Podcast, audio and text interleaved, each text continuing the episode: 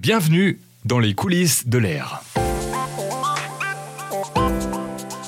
Atmo Auvergne-Rhône-Alpes est l'expert chargé de la surveillance de la qualité de l'air. Chaque jour, 90 spécialistes sont à pied d'œuvre pour mesurer, expertiser, diagnostiquer, communiquer afin d'apporter à tous les habitants de la région des réponses sur l'air qu'ils respirent. Rencontre avec Guillaume Brulfer, correspondant territorial pour l'Ain et les pays de Savoie. Dans ce podcast, il va nous dévoiler les coulisses de la surveillance de la qualité de l'air.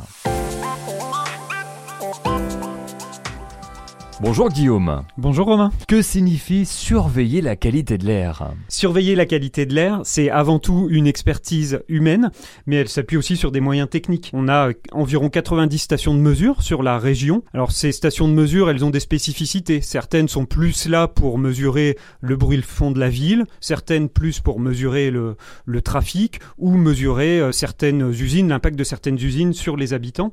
Donc ça, c'est notre premier outil. Ensuite, il y a un outil qui est un peu plus euh, basé sur l'humain, c'est l'inventaire des émissions. C'est la quantification de ce que chacun va émettre, de ce qui sort du pot d'échappement de la voiture, de ce qui sort de la cheminée de l'usine. C'est cette quantification euh, qui nous permet derrière euh, d'avoir un diagnostic sur la responsabilité de tel ou tel secteur d'activité pour un polluant. Et, et enfin, notre dernier secteur d'expertise, c'est la cartographie. C'est d'être capable en tout point du territoire de vous donner une carte des différents polluants que vous respirez. Et, cette carte d'ailleurs nous permet de savoir si la population est surexposée par exemple à un impact sanitaire ou à une, valeur réglementaire. Et en parlant de polluants, Guillaume Brulfer, quels polluants mesurez-vous? Nous mesurons de nombreux polluants, environ 200 polluants. On en a 70 qui sont euh, réglementés. Donc on peut parler par exemple des particules fines, des métaux, des hydrocarbures aromatiques polycycliques, mais on a aussi des polluants à enjeu, des polluants où on regarde déjà euh, vers demain, euh, comme par exemple les, les, pesticides ou encore les pollens. Et alors quels sont les enjeux, les enjeux de la surveillance dans les années à venir selon vous? Alors il y, a, plusieurs types d'enjeux. Il y a d'abord un enjeu d'anticipation de la surveillance, hein, puisqu'on a des polluants émergents en termes de santé publique. On peut par exemple parler euh, des pesticides ou des particules euh, ultra fines ou encore de certains hydrocarbures aromatiques polycycliques. Ensuite, on a bien entendu un enjeu de synergie entre l'air et le climat, parce que ce sont des choses qui sont très liées. Donc il faut aussi qu'on travaille à un observatoire des émissions des gaz à effet de serre qui soit extrêmement précis et, et qui permette à tout à chacun de savoir où on en est. Et enfin, il y a un vrai enjeu de participation citoyenne à la surveillance de la qualité de l'air.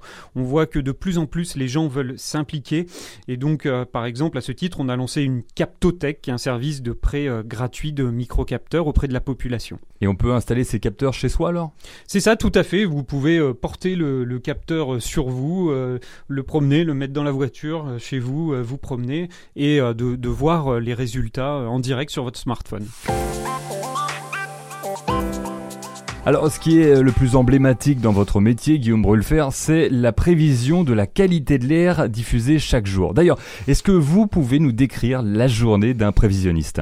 Alors, un prévisionniste, c'est avant tout un expert de la qualité de l'air. Et cet expert, il va s'appuyer sur un certain nombre de modèles. les modèles vont tourner la nuit, on a des supercalculateurs qui vont nous fournir une, une donnée le matin, et cette donnée, elle a besoin d'être expertisée.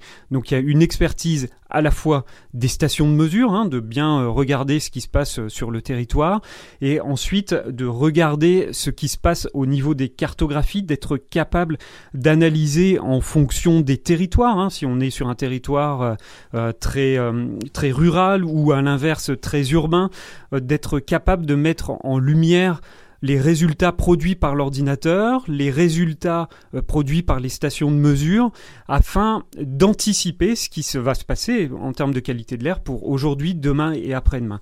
Donc il y a aussi une, fonction de regarder la carte, mais aussi parfois de la modifier à la main en fonction de cette expertise euh, qui est extrêmement importante euh, sur la région.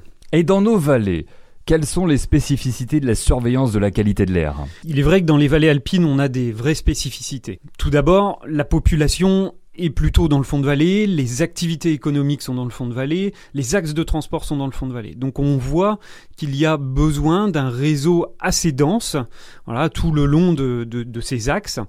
Et ensuite, on a une météo qui est pénalisante, beaucoup plus pénalisante qu'en plaine ou sur l'ouest de la France.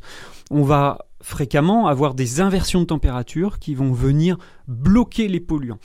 Et, donc on va plutôt avoir une pollution euh, dite primaire, donc ce qu'on appelle les particules fines, le dioxyde d'azote qui vont être extrêmement présents et présents particulièrement en hiver et on va se retrouver comme ça pendant euh, euh, quelques heures, quelques jours, parfois même quelques semaines avec des pics de pollution euh, qui vont être présents et qu'on retrouve pas forcément sur d'autres parties de la région au même moment ou sur le reste de la France. Et au niveau des composés aussi qui sont analysés, on peut avoir quelques spécificités parce qu'effectivement on a des axes routiers importants. Hein. On a par exemple des accès à différents différents tunnels euh, alpins.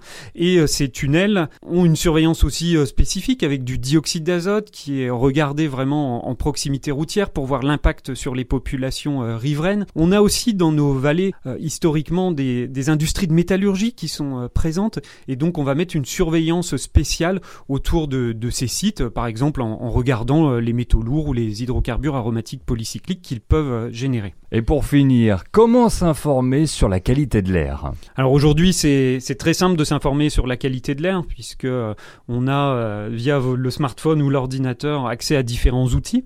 Donc d'abord le site internet euh, d'Atmo Auvergne-Rhône-Alpes, qui vous permet de retrouver toutes les études, la qualité de l'air prévue pour aujourd'hui, demain, de vous abonner pour recevoir les choses. Ensuite, on a des applications comme Air2Go, donc une application smartphone qui vous permet de savoir à l'endroit où vous êtes la qualité de l'air qui est prévue, euh, estimée.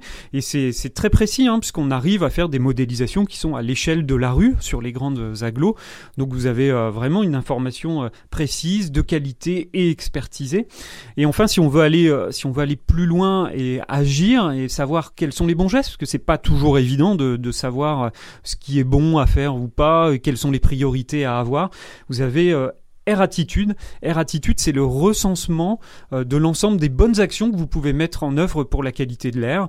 Et puis, euh, en cliquant dessus, euh, vous pouvez cumuler ces actions et voir quels sont vos gains et les gains que vous pouvez avoir en termes de, d'énergie, de, CO2 et de, de gaz pour la qualité de l'air. Merci Guillaume Brulfer.